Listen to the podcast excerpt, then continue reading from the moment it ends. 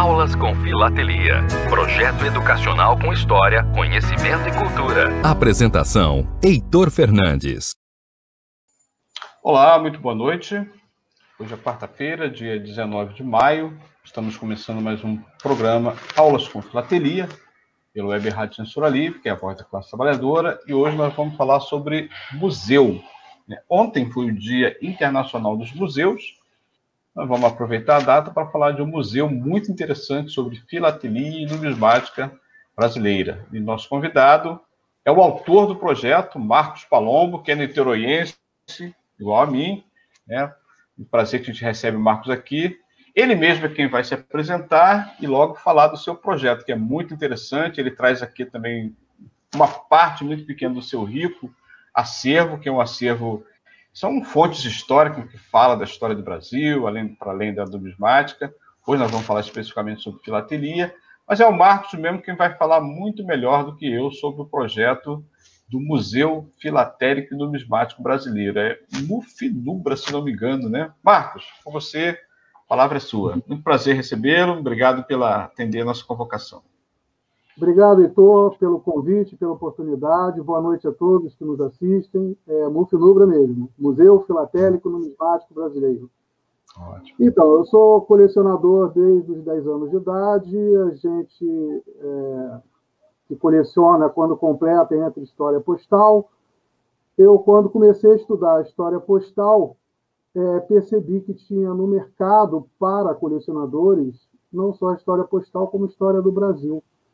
Então, eu idealizei o museu. Né? É, eu acredito que o colecionador faz o papel dele ao juntar lá os selos, mas eu entendo que a peça que muda a história, ou que acrescenta detalhe à história, pode estar numa coleção particular, deveria estar no museu.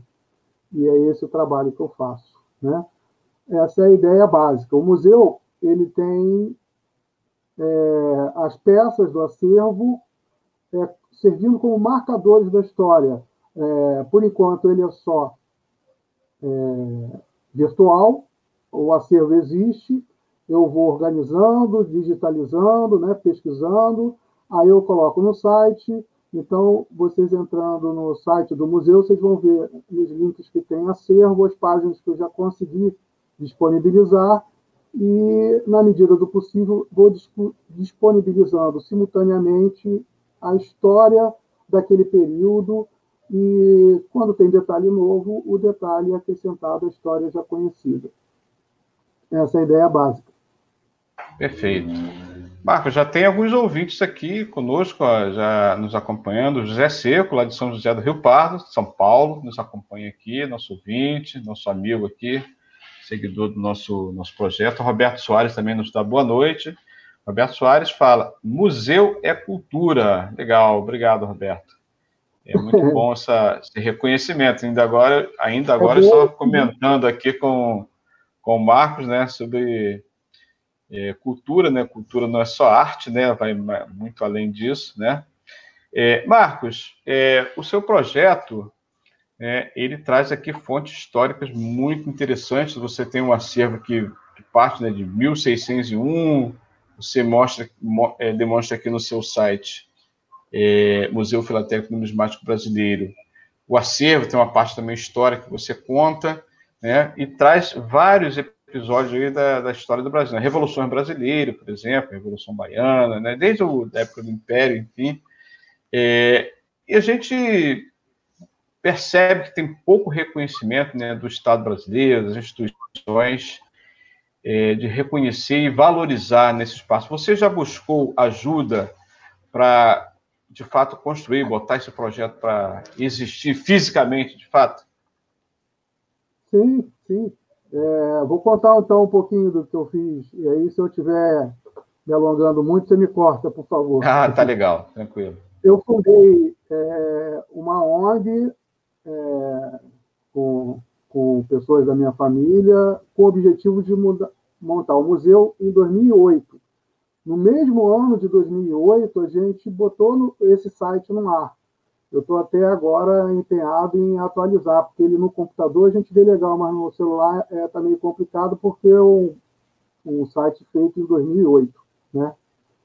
Nesse mesmo ano, eu emprestei para uma exposição no, na Uninassale, a universidade aqui em Niterói, é, a exposição do centenário da imigração japonesa, é, o material que eu tenho de um navio e o pessoal do consulado ficou doido, né? Eu tenho até o certificado desse empréstimo. Em 2014, eu dei entrada em Brasília pela pela Casa Civil da Presidência da República num projeto para tornar físico o museu. E a Casa Civil encaminhou para o então Ministério da Cultura, e eu fui recebendo comunicação para cada avanço que tinha, e esse para o IBRAM. E o IBRAM me respondeu é, o que, que eles poderiam fazer. Quer dizer, o projeto está parado desde 2014, por quê? Eu vivo numa cidade que tem museus, e assim, o IBRAM só pode investir em museu novo para a cidade que não tem museu. Ou investir em museu que já existe, que precisa de investimento, reforma, alguma coisa assim. É, para museu novo em cidade que já tem museu, eu preciso que um parlamentar se sensibilize, compre a ideia e peça verba parlamentar para que esse museu aconteça. Apresentando uma emenda, né? De... Uma emenda parlamentar com, com para que o projeto é, aconteça. Aqui Sim. em Niterói, por exemplo, não tem um museu, tem alguns museus, mas assim a maioria, quase a totalidade, é de museu artístico, né? E aí é, é por isso que eu falei que o, o amigo aí falou cultura, é, é museu é, cultura.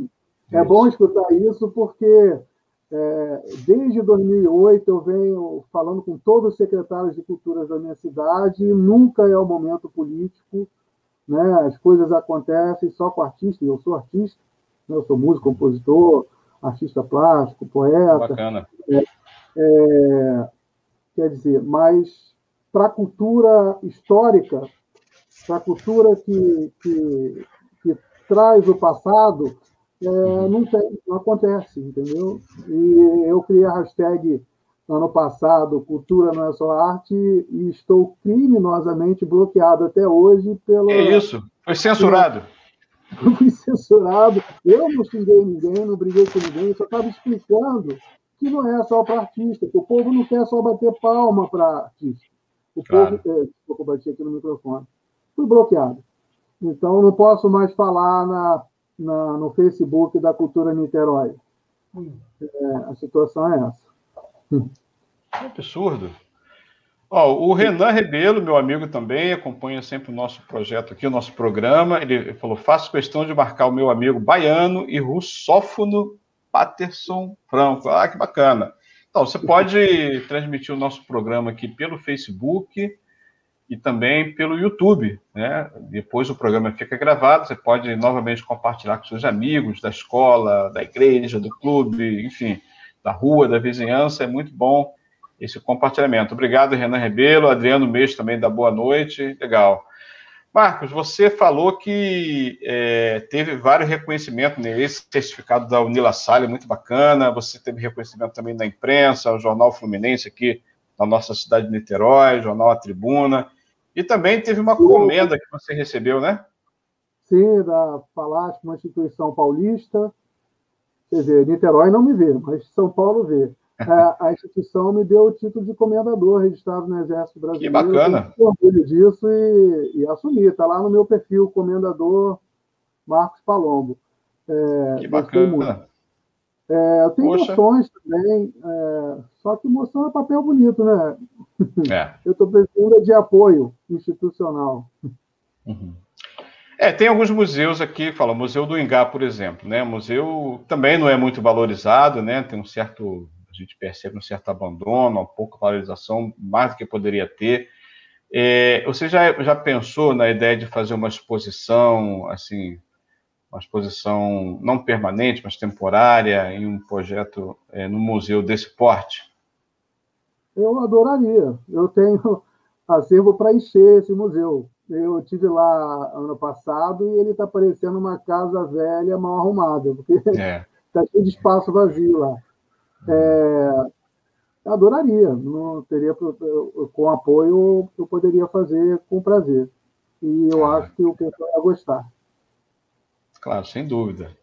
O Roberto continuou falando aqui, o nosso ouvinte, ele fala história, a história de uma época, a história, vamos lá, a história de uma época é essencial para as novas gerações, sem dúvida. Esse é o objetivo do nosso projeto Aulas com Filatelia é através da filatelia, né, com as fontes históricas, levar o conhecimento para dentro da sala de aula, das universidades. Tenho certeza que o Marcos também adoraria levar esse trabalho para dentro das escolas. Você já teve essa experiência, Marcos, de levar é, esse, esse rico material para os estudantes, para os professores? Não, já fiz alguns projetos que ainda não, não foram contemplados, sim, é, mas é um sonho. Né? O Museu Físico a ideia, o projeto que está parado em Brasília, ele uhum. prevê a exposição, né? Eu faço as páginas como o filatelista faz para uma exposição filatélica, né? É, ele prevê é, essa exposição em ordem cronológica, já que a gente está contando história. A ideia do museu é contar história, né? E é, vai ter teria um monitor é, com áudio, é, ou, animação, alguma coisa assim, e as uhum. peças filatélicas numismáticas servindo como marcadores da história. A ideia é que a pessoa, ao ver, por exemplo, um selo Barba Branca, Pedro II, com a imagem de Pedro II, e uma cédula da mesma época com a mesma imagem, que ela seja transportada para aquele momento histórico e, ao mesmo tempo, é, é, tem ali a, é, é, tanto no monitor ou escrito, o que estava acontecendo no Brasil naquele momento. Entendeu? Essa é a ideia. Entendi. Sem dúvida. Roberto fala: belo trabalho, Marcos, perseverança. Perseverança que a gente mais tem como filatelista, né, Marcos? Poxa. Marcos, você tem, você tem peças muito valiosas do ponto de vista histórico, que contam, inclusive, é, trechos né, que não estão nos livros, né, nos livros escolares. Você tem a sua carta assinada por Dom Pedro II de Portugal como rei, né? Tem, eu já vi, já visualizei aqui as peças. É, além dessa, você falava comigo aqui nos bastidores e outras peças também interessantes que relatam fatos históricos que não estão nos livros escolares. Você pode escrever alguns? Sim, posso sim. Bom, antes deixa eu destacar que esse Pedro II que a gente falou aí é um antepassado do nosso Pedro II, é o de Portugal, é o que viveu sim. em 1690 e pouco. Né? Ah, sim. É, assinada por Pedro II de Portugal. De Portugal, de Portugal. É, que não é o mesmo, é o Bem antepassado lembrado. dele. Eu Correto. tenho pelo menos três cartas, duas de 1698 e uma. Não, acho que tenho quatro. Duas de 1698 uma de 1699 e uma de 1700. É, todas por El Rei. Por El Rei é uma marca de isenção de porte, né? é a carta do rei mandando fazer no Brasil, como rei de Portugal mandando fazer no Brasil, que então colônia. Né? É, e aí eu tenho cartas por El Rei, é, pelo príncipe, pelo príncipe regente, pela rainha, e, e vem chegando as que têm mais detalhes que não estão nos livros, são as das revoluções brasileiras, porque é, eu tenho Balaiada, Confederação do Equador, é, é, Guerra do Paraguai, a Independência da Bahia, eu devo ter umas 20. Eu não, não, não tenho a quantidade na cabeça, porque eu ainda estou estudando as cartas, acho que não estão postadas no site, eu ainda estou estudando, né? Mas elas são sempre únicas, elas são do fronte, Serviço Nacional Imperial. Uhum. Então tem coisas assim como fulano está ferido, ciclano partiu com bandeira falsa, é, batalhão de pardos. Então são os detalhes que certamente não estão nos livros, porque estão nas cartas que estão no, no meu museu, entendeu? Então a gente com certeza tem material para muitas publicações e para enriquecer a história do Brasil. Né? Esse é o trabalho que eu estou fazendo. Não, sem sombra de dúvida. São materiais, fontes históricas raríssimas. Eu confesso para você, particularmente, só tenho conhecimento de materiais iguais aos seus do editor da RHM, no Peter Mayer. Inclusive, já participou também do nosso programa, fez uma apresentação brilhante aqui.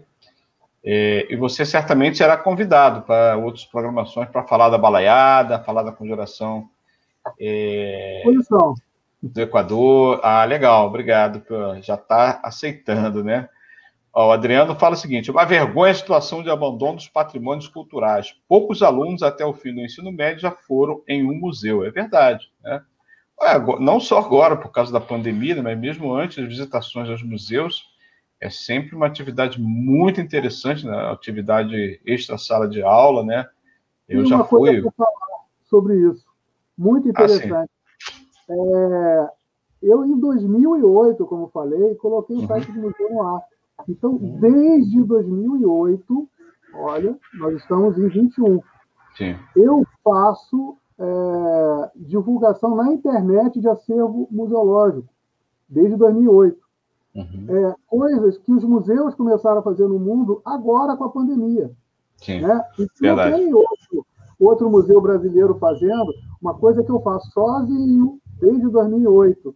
E agora, é, ano passado, por isso eu criei a hashtag Cultura não é só arte, né? saíram os projetos de apoio à cultura pela internet, isso e aquilo, eu não consegui ser contemplado, até porque uhum. não existia projeto para cultura histórica.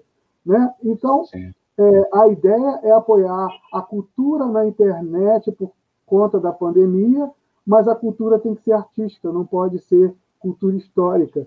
E é aí verdade. eu, hashtag fui bloqueado. Lamentavelmente. É, saindo um pouco dessas partes da. da é, não ainda, né, nas partes pré-filatélica, é, pré-filatélica foi antes da, da, emissão do selo postal, né, foi 1840, né?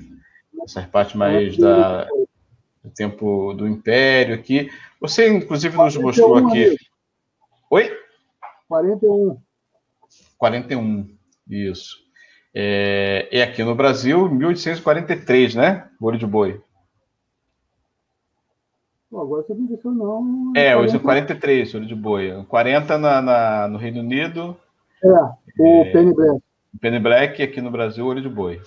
É, você nos, nos, trouxe aqui algumas peças, vou pedir nosso amigo Dirley Santos para mostrar a primeira, e você fica à vontade para discorrer sobre a apresentação. Né? É essa, obrigado, Dirley. Essa é a carta de 1698, por El Rei. Fica à vontade, Marcos. Sim, então, é, é, uma das peças que eu falei, é uma das mais antigas. Essa não é a mais antiga que eu tenho, mas é uma das. É, por El Rei, a marca de injeção de porte, que dizia que a carta é do rei, e por isso ele não tinha que pagar o porte. É, é interessante notar, a gente, é, eu que tenho várias cartas de rei, rainha, que eles não assinavam o nome deles, não. Eles botavam, a assinatura é rei, entendeu? Uhum. O príncipe é príncipe. E, e aí ele está mandando ordem para o Brasil. Essa eu botei só como exemplo é, do que eu tenho, que o visitante do site vai ver outras, e eu tenho outras por postar ainda. Legal. Como é que as pessoas acessam o seu site? Qual é o endereço? www.palombo.com.br barra museu. Ah, legal. Lá tem todos os acervos, é, desde 1601, tem um acervo, tem uma descrição histórica, vai até 1900, 1971 até 1980, é a última parte aqui, né, da sua é, a sua apresentação. 1601 é o nome do capítulo, né? A peça mais antiga que eu tenho, por enquanto, é de 1698. Mas Perfeito. isso é por, por enquanto. Legal. Ó, estão aqui também nos ouvindo Edson Pimentel, meu amigo, trabalhador, metalúrgico, Daniel Macedo, meu companheiro também, trabalhador dos Correios, Renan Ribeiro, jornalista, Adriano Meis, Roberto Soares, José Seco, e vários outros ouvintes também através da internet, no Facebook e no YouTube. Tem outra peça também que a gente vai mostrar aqui, além dessa primeira, né? Muito bacana, muito interessante. Podemos mostrar, Geri, a segunda, naquela sequência? Isso, as cartas de privilégio assinada por Dom João VI. Pois é, eu adoro essa peça. Isso daí são seis páginas dizendo tudo que o cara podia. Então, uhum. ele não podia ser preso, não podia ser processado, não podia isso. É, eu sempre ouvi falar em carta de privilégio e, e assim, tinha até dúvida de que existia, né? até que eu conseguisse essa.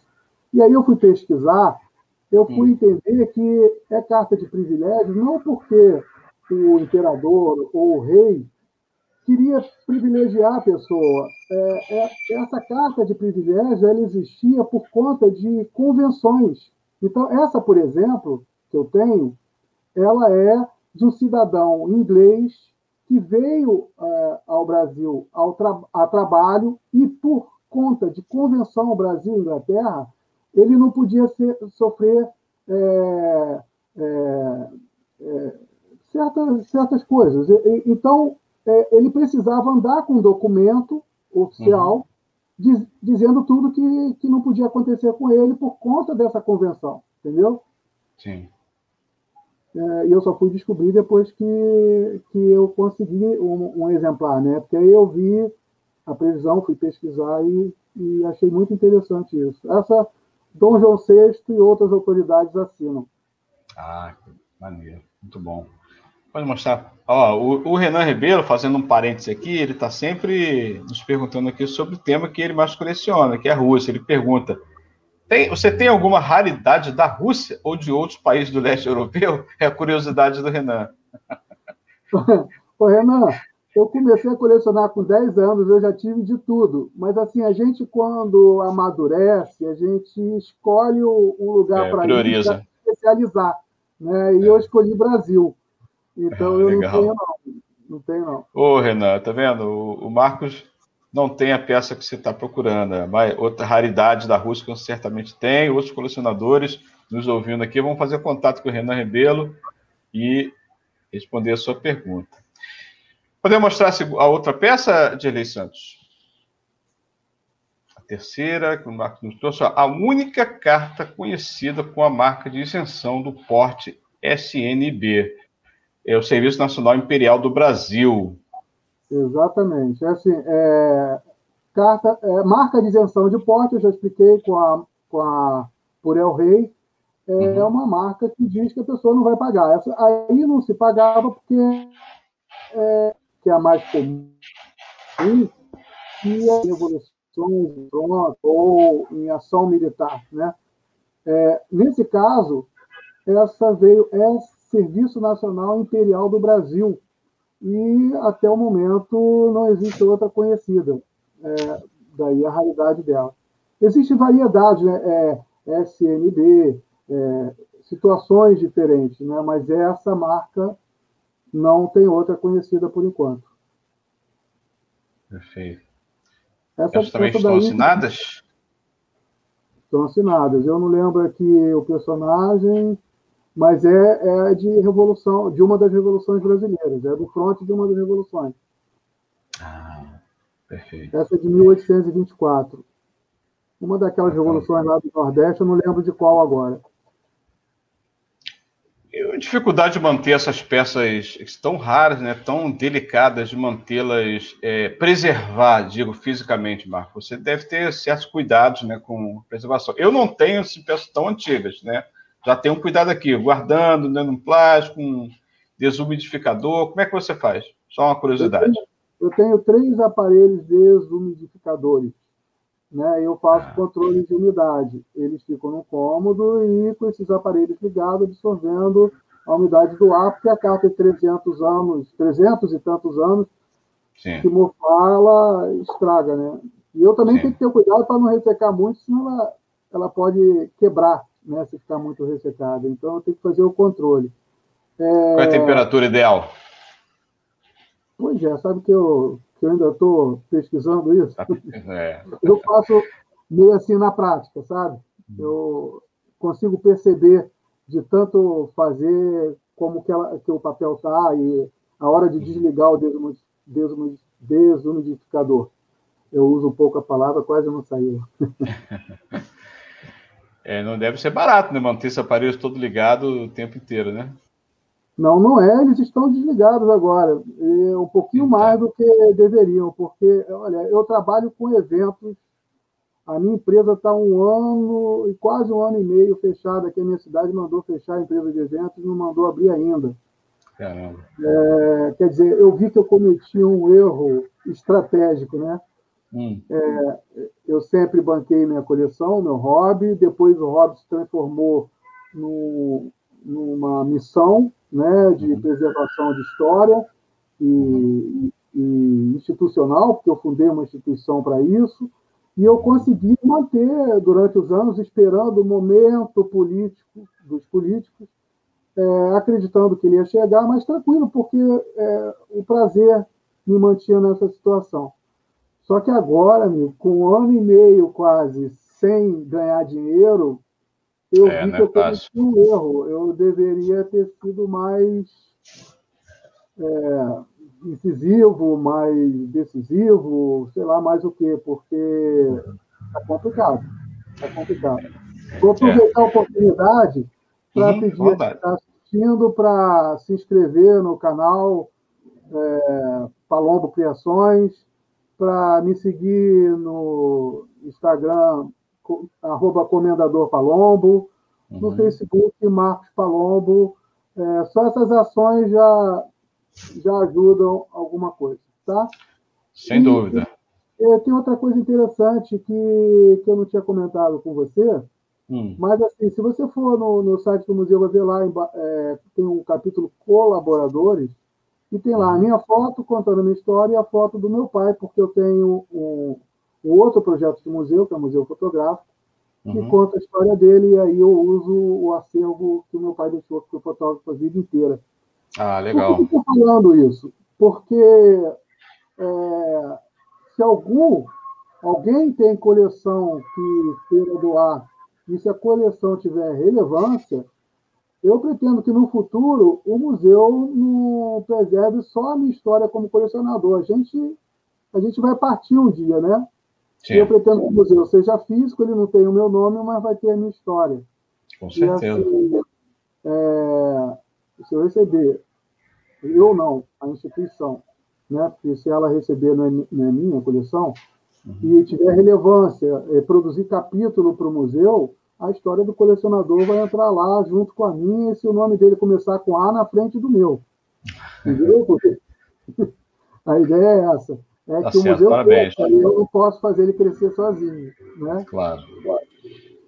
É, essa é a minha ideia também, né? Eu, eu também coleciono já faz um tempo. Eu parei, né? depois retomei, assim, como hobby, entretenimento, mas também tendo esse olhar, né? Como a filatelia como uma ciência auxiliar da história, né?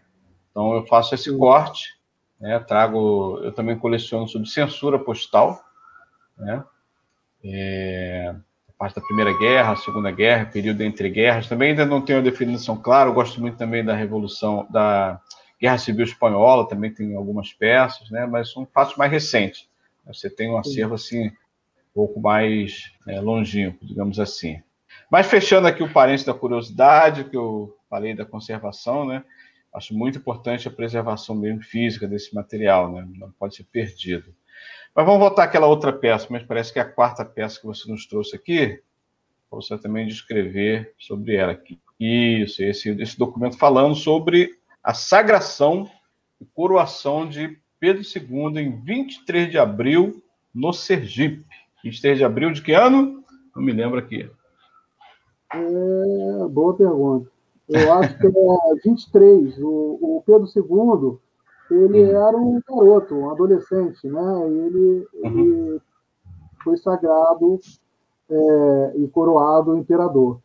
É, a história diz, eu pesquisei e não achei em lugar nenhum essa sagração e coroação de Pedro II em Sergipe. Ela acontece em junho julho aqui no Rio de Janeiro, né? Ah. É, e esse documento ele relata a já acontecida sagração e coroação de Pedro II, meses antes, abriu em Sergipe. Né? Uhum. Quer dizer, é, como eu disse, é, a gente tem detalhes que não estão nos livros porque estão no mercado, né? E eu consegui salvar algumas peças. Essa daí conta esse detalhe que eu não achei em nenhuma publicação, entendeu? Então, o Pedro II, é, a gente vive num país continental e e lá na época do Império era mais continental ainda, porque não existia a comunicação que a gente tem, o transporte que a gente tem. Então ele foi lá em Sergipe ser sagrado e coroado. Né? E, e a história não conta isso ainda, só para quem acessa o meu museu. Pô, bacana. É, é, queria falar também que, que eu estou mostrando peças, assim, eu tenho todos os selos do Brasil. é, acho que o público hoje não quer ver isso, né? Está cansado de ver. Só abrir o catálogo vai ver as fotos. Eu estou mostrando é. coisas diferentes, entendeu? Não, claro, claro. Não, com certeza. É, essas peças, ó, Marcos, o José Seco fala, Marcos, essas cartas de rei são 100% tá aqui, com 100% propriedade particular, ou quando encontrados tem que pagar alguma porcentagem para o governo. Se ele está afirmando ou perguntando. Bom, eu acho que ele está perguntando. Eu, eu já me preocupei com isso e fiz pesquisa, é uma ótima pergunta. Né? É, hum. E foi por esse motivo que eu montei a ONG, e está lá com o objetivo de preservar acervo. Então, eu não sou um comerciante, é, é, eu até vendo uma uhum. peça duplicada de selo, mas a carta nunca é duplicata, então você não vai me ver vendendo uma carta dessa. Né? Então, isso. o meu trabalho é preservar, eu tenho uma instituição para fazer isso. Eu fiz uhum. mais que isso, eu me cadastrei como comerciante de antiguidades no Ministério da Cultura, e todo ano eu digo lá, não vendi nada. Entendeu? Uhum. Para se alguém chegar assim, olha só, isso daqui é história, pertence. Não, não pertence, não, que eu tirei do mercado de colecionadores e eu tenho uma instituição para preservar. Então é Perfeito. isso que eu estou fazendo. Porque é, eu tenho esse cuidado e essa preocupação entendeu? É, mas elas também podem ser comercializadas, né? Porque vários comerciantes filatélicos fazem comercialização é, mesmo de cartas, né? É, é, sim, sim, mas assim, a coisa histórica, com detalhe, sim. ela pode acabar tendo problema. Não, eu concordo. Instituição, entendeu? Concordo Porque, contigo. É, é, pelo que eu, pouco que eu li da, das leis sobre o assunto, o comerciante pode ter problema. E é por ah, isso é? que eu estou vendo, e tem uma instituição para preservar. Né? É, um dia a minha coleção vai ser nossa, vai ser do povo brasileiro. Não vai estar à uhum. venda, se Deus quiser, e eu aguentar esse tranco que eu estou passando agora. É. Ó, José Seco confirma que ele está perguntando. É, valeu, José Seco. José Seco é um grande colaborador do nosso programa, nosso projeto. Uma boa pergunta, né, oportuna, e o Marcos Palombo bem respondeu aqui. Vamos à próxima peça.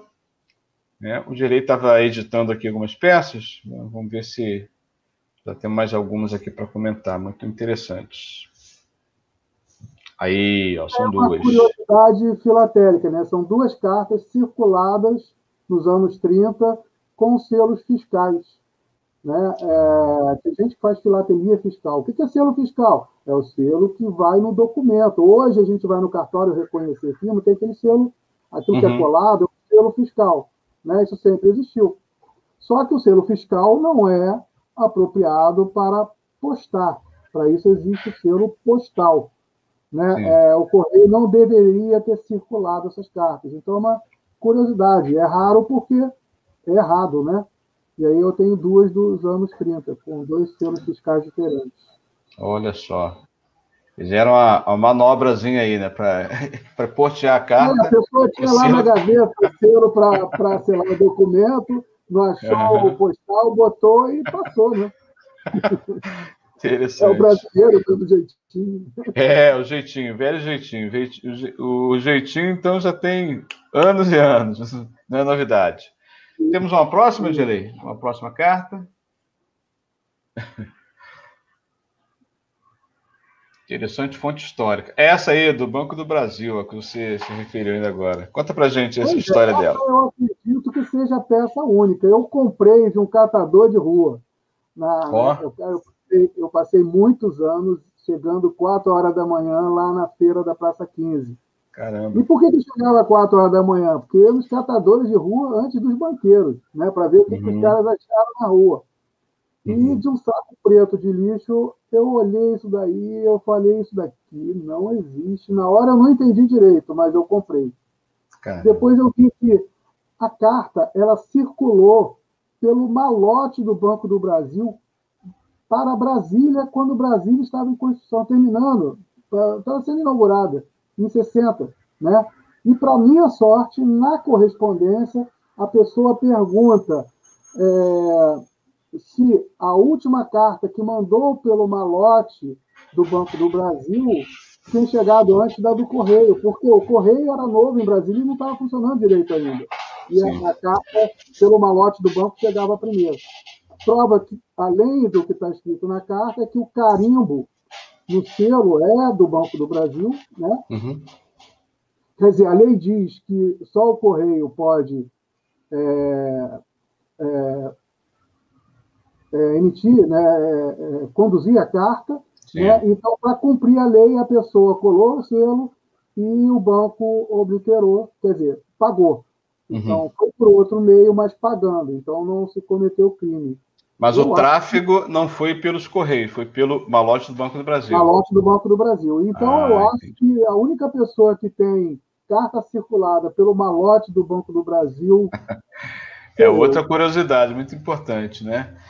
É, 1960 ainda não era uma empresa, era departamento de correio, foi transformado em empresa só em 69, né? Isso. Ainda não se construía como empresa. O, a instituição Correio já existe no Brasil há mais de 350 anos, né? Mas ela não se constituía ainda como uma empresa que tem um monopólio postal, né? É, Marcos, eu não sei se eu te falei, eu sou trabalhador dos Correios já há 38 anos, né?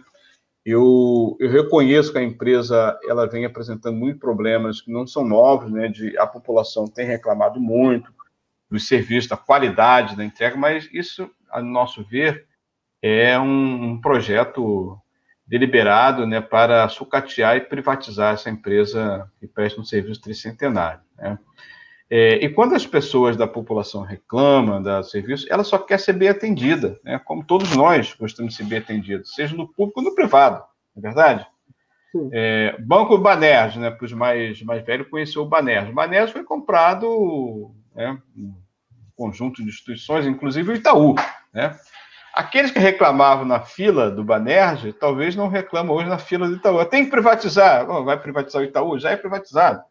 Mas as filas que era o problema lá, um dos problemas do Banerj, continua acontecendo hoje no Itaú, não é verdade? Quantas filas tem na frente do Itaú, né? Então, eu peço muito o apoio das pessoas aqui que eu convido para nos ajudar a lutar contra a privatização dos Correios. Queria conhecer a sua opinião. Olha, Aproveitando o ensejo. Eu... Bom, eu, eu, eu gosto eu gosto da ideia de não privatizar o, o Correio. É, assim, embora eu tenha tido problema, porque para juntar esse acervo, eu comprei, cara, eu tenho uma coleção muito interessante que eu ainda não organizei. Eu vou voltar aqui na, na sua resposta, mas só para é. te dizer, eu comprei muito do eBay coisas do mundo inteiro, incrivelmente do mundo inteiro. Então, eu, eu também. Da da, é, e dá uma coleção, todas Marcos Palombo, Marcos Palombo, vindo do mundo inteiro. Então, eu resgatei peças do Brasil, do mundo inteiro, através do Correio. Né? E perdi alguma coisa aqui. Né? Eu tenho, inclusive, é, uma.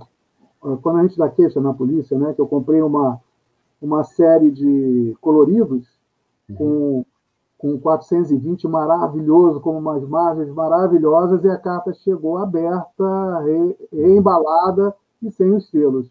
Né? Aí eu deixei de chamar por isso, fiquei muito triste, mas, mas eu, eu acho que o Correio devia continuar como está.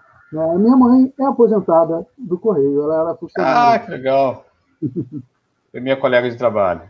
Isso. Adriano Mês fala aí, não a privatização dos Correios. Obrigado, Adriano. É, Marcos, a gente sabe que os problemas acontecem, né? É, eu também já tive problemas com os Correios. Comprei material de outro país, né? Acervo.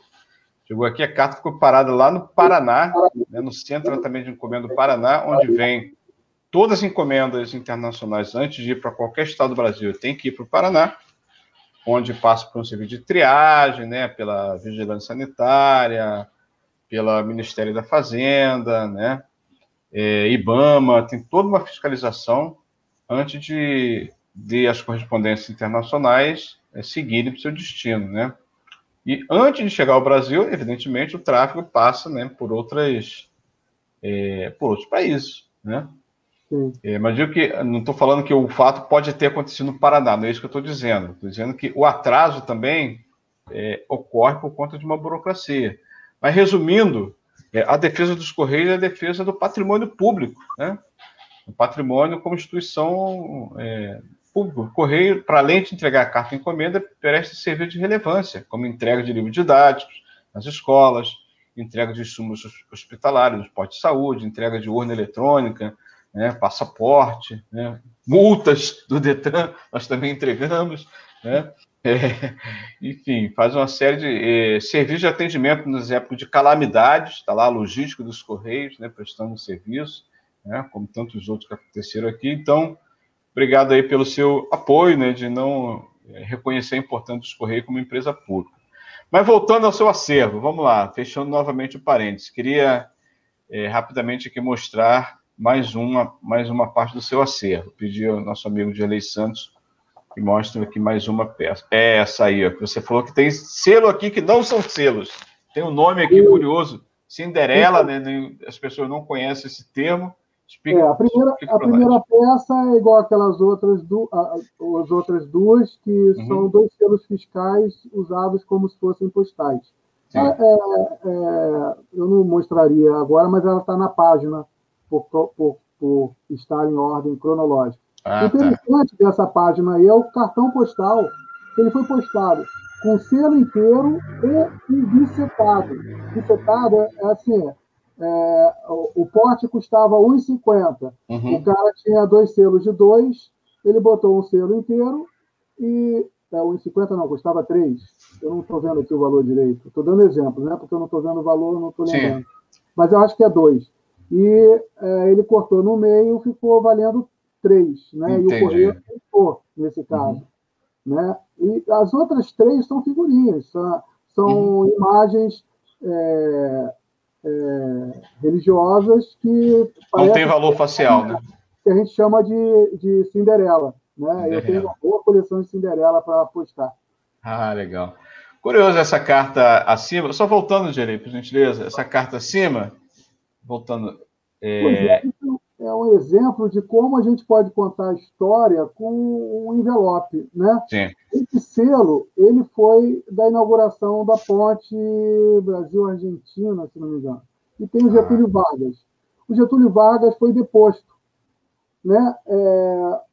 Então, nessa data que circulou essa carta, é raríssimo, porque não poderia ter circulado esse, com esse selo porque ele tinha sido recolhido, ele tinha, uh, tinha circulado a ordem para não usar porque o, Getúlio tinha sido deposto e a dele não, não poderia ser usada. Só que essa carta é de Sena Madureira, no Acre. Uhum. Então, eu dei a sorte de chegar numa carta na data que não poderia ter sido circulada com esse selo, porque a notícia de recolher o selo não havia chegado em Sena Madureira, no Acre, em Sim. 45, né? E, quer dizer, essa carta é raríssima filatelicamente, porque circulou com selo que não poderia ter circulado, já conferiu o porte está está escrito aí, e, ao mesmo tempo, permite a gente falar historicamente da deposição de Getúlio Vargas, né? É, é um marcador da história. Muito bom, interessante. Tem uma próxima de lei? Vamos lá, na sequência. Eu Aí, acho que é a ó, última que eu te mandei. Será que os nossos amigos já ouviram falar em serviço forno postal? Na década é, de também. Eu, eu, eu, já havia falado muito tempo. Você que me fez recordar, eu não lembrava. Ó, conta para nós, o que, que, é um serviço forno postal? Eu tenho dois exemplares, esse é um deles. Né? É a, na década de 40, a pessoa ia na agência bancária e gravava em disco a mensagem e mandava pelo correio. Gravava na agência do correio. O disco, Caramba. ele tem um lado só, é verdinho, é, é, mais sensível, mas o envelope ele tem um papelão com aquela ondinha para proteger. Né? Uhum. É, essa peça, inclusive, está numa reportagem do Globo que está erroneamente dizendo que é de um colecionador americano. Na verdade, esse colecionador foi entrevistado e ele contou da minha peça, mostrou a imagem, o jornal colocou erradamente dizendo que é da coleção dele. Ele não tem peça brasileira, e peça brasileira do serviço forno postal é muito, muito raro. É raríssimo. É. Parabéns, cara, muito bom. Eu tinha um gramo. Está aqui, ó, lendo o texto. O gramofone permitia a gravação de cartas faladas. Abaixo, o raríssimo envelope do serviço fono postal dos Correios do Brasil. Cara, é muito interessante. Né? Aqui está datado de 25 de 12 de 41. Né? Dia de Natal. Deve, certamente foi, será que foi uma mensagem natalina? Digamos assim. Geralmente era de amor. Ah, pronto. Declaração, estou com saudade, isso, aquilo. Né? Os tempos eram difíceis, né? Sem, sem celular, sem internet. E consegue ouvir hoje? O quê? Consegue. Consegue. Ah, certo. É um disco, esse, né? Esse, esse americano, ele tem um museu, um museu não, ele tem um site que, que é só sobre serviço postal no mundo. Né? E ele não tinha é, é, é, conseguido ter contato com nenhuma peça brasileira. Então ele teve no Rio, me procurou, porque ele viu no site que eu tinha, eu falei que tinha duas, ele veio ao meu encontro, trouxe um aparelho e gravou a mensagem dos dois, disse que ia colocar no site dele. Depois eu perdi o contato. Nessa vinda, ele foi entrevistado pelo Globo, né? E aí ele estava com a imagem do meu desse, dessa peça aí que eu acabei de mostrar para vocês. O Globo erradamente botou dizendo que era dele. Deu eu, os créditos para ele, não deu para você? Não deu. Aí eu, eu lutei por isso. Eles consertaram, mas depois devolveram. É, o Globo faz questão de errar. É verdade. Olha, o Renan fala aqui, ó, gravação de cartas faladas. Ele está curioso. Nossa, que história, que raridade. Vou até pesquisar sobre o assunto. Olha aí, tá vendo? A gente já está aqui incentivando as pesquisas. Renan é jornalista, é muito estudioso, vai pesquisar sobre o tema. Valeu, Renan. Obrigado aí. Essa gravação de cartas falada praticamente é o primórdio das mensagens de áudio do WhatsApp, é verdade. É o WhatsApp da década de 40. Legal. Demorava para chegar, mas, mas chegava. É, é. O WhatsApp é um pouco mais é, demorado, mas chegava a mensagem. Bacana, boa analogia. Uh... Bom, tem outra aí, Gerlei? Temos outra? Qual é a última? Eu acho que acabou. Ah, oh, tem mais? Pô, o Gerlei está muito eficiente. Esse daí é muito interessante. Eu tenho também é, da outra cidade. DPO são as agências consulares inglesas no Brasil. Então, é, existem as convenções né, é, do Brasil com, com outros países, né, e é, quando fez com a Inglaterra, essas agências, Rio de Janeiro, Pernambuco e Bahia, é, as cartas que circulavam através delas circulavam com selo inglês. A carta é brasileira. Então, você postava carta, é, exemplo, do Rio de Janeiro para Pernambuco, ia por navio inglês, ela era selada com selo inglês, com carimbo pertinente é, é, à cidade, né? E, mas é uma carta brasileira. É como uhum. se fosse. É muito interessante e raro, né? É, a coleção com selos com carimbo C81, C82, C83 já são muito valorizados. Agora, o envelope inteiro, que eu tenho três, é, é, mais, mais raro ainda, né? Uhum. Perfeito. Marco, vamos falar um pouquinho sobre a Revolução Brasileira. A gente fala, tem um mito aí, fala, ah, Brasil nunca teve a Revolução. Como assim? Teve sim, né? Várias, várias. Né? Você certamente tem carta de algumas. De quais você tem? Pode descrever para nós. É, cabanagem, Confederação do Equador, uhum. Guerra do Paraguai, é, Independência da Bahia. É, não estou lembrando. Conjuração Baiana foi a conjuração chamada dos alfaiates, né? Aquela... Sim, sim. Então, esse período, eu comprei lotes fechados, assim, é, eu tenho carta que eu já postei que eu peço ajuda ao visitante para me, me ajudar a identificar de qual das revoluções que é. é tem uma que está postada, não estou lembrando o nome agora, hum. eu acho que é Nabucco sobre o nome, não lembro, não lembro. É, é o personagem ele é conhecido numa revolução, mas a carta é de uma cidade onde não estava acontecendo essa revolução, entendeu? E, e aí é, é um detalhe, assim, eu não consegui identificar, mesmo é, é, lendo a carta toda, é, se pertencia a uma ou a outra revolução, porque é, o personagem de uma revolução está na cidade onde acontecia outra revolução, entendeu? Sim, sim. Entendi. Pois é, é. então, essas cartas eu, eu, estou pesquisando ainda, e essa eu coloquei com essa dúvida. Uhum. Então, eu estou lendo, eu tenho várias cartas nesse período 1800, e, logo após a, a independência, né? Uhum. É, as revoluções aconteceram, boa parte, porque existia um movimento, é, por isso que é feriado 2 de julho na Bahia. Porque uhum. é, em 21, 7 de setembro, independência ou morte. Ah, aqui. Mas na Bahia continuou diferente, entendeu? E só em 2 de julho terminou lá a, a independência da Bahia, entendeu? Porque uhum. lá o, o, movimento era contrário. Essas revoluções, a maioria é nesse, nesse sentido. Pô, tá aí, ó, tá aí uma boa pauta para nossa programação aqui no Web Rádio Censura Livre, né? Na, na aulas com filatelia. Eu toparia fazer esse programa conosco? Só que se me avisa com antecedência, que aí eu, eu vou, pela data, eu vou separar as cartas, de repente eu vou trazer detalhes que não estão nos livros ainda.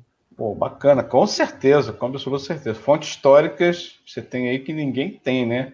A conjuração baiana, ela foi claramente inspirada em duas outras revoluções, né? Revolução Francesa e Revolução Haitiana.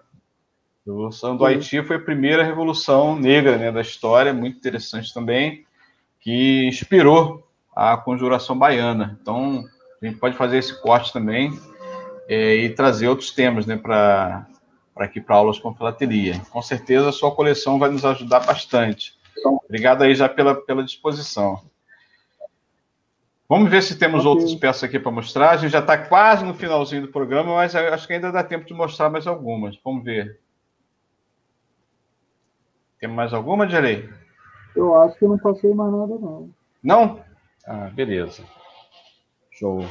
Marco, a gente já está 55 minutos de programação. Foi muito bom você mostrar aqui é, o seu projeto né, do Museu Filatélico Numismático Brasileiro. É, muito prazer conhecer você aqui. Meu vizinho, pô, morador de Niterói, a gente não, não se conhecia ainda, né? Mas vamos ter essa oportunidade. Então, logo passe aí a pandemia de marcar um papo, chamar o Renan aí ó, também para conhecer a sua coleção. Renan virou filatelista também através do nosso projeto aqui, ó, coleciona sobre Rússia. Está ah, colecionando várias peças sobre Rússia, né? Então, já me sinto aqui gratificado do projeto ter conquistado aí, além de vários outros né, amigos que eu ganhei com a filateria. A filateria proporciona isso, né, a gente construir novas amizades, né? Isso é muito importante também, o papel da filateria. Então, eu queria, Marco, você é, se despedisse aqui do nosso público, nosso ouvinte, nossos internautas, né, fazendo aqui a sua saudação final e depois a gente vai marcar outro bate-papo, outra programação por aqui, tá bom? Fica à vontade para fazer a sua saudação final. Ok, muito obrigado pela oportunidade de apresentar o trabalho. É, se alguém tiver interesse em ajudar, ou é, vocês vão, é, conheça o site, vocês vão ver que tem banner lá, é, é, para publicidade, se alguém tiver interesse. É, é, adicione nas redes sociais. E muito obrigado por tudo, pela atenção e pela, pela oportunidade de divulgação. Eu que te agradeço, Marco. Obrigado. Até a próxima. Eu esqueci até de fazer um intervalo aqui com nosso, nossa mensagem institucional da Web Rádio Censura Livre, Dirley. Ó, perdoe minha falha. Mas a gente vai deixar para a parte final depois da despedida aqui do Marco, vamos mandar uma mensagem é, da comunicação aqui da Web Rádio Censura Livre, tá bom? Obrigado, Marco. Grande abraço. Bom final de semana. Até a próxima. Até. Obrigado. Obrigado. Valeu.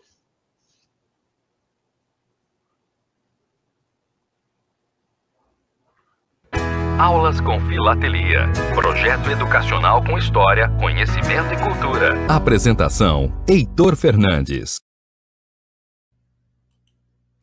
Para manter o projeto da Web Rádio Censura Livre, buscamos apoio financeiro mensal ou doações regulares dos ouvintes, já que não temos anunciantes. Não temos propagandas de empresa e não recebemos recursos de partidos e políticos. Seja um apoiador regular e ouça nosso agradecimento no ar durante a transmissão de nossos programas. Seu apoio é muito importante para nós. E os apoiadores recebem prestação de contas mensal. Temos uma vaquinha virtual permanente. Para apoiar, acesse aqui https dois pontos barra barra apoia.c barra CL Web Rádio. O nosso muito obrigado. Web Rádio Censura Livre, a voz da classe trabalhadora.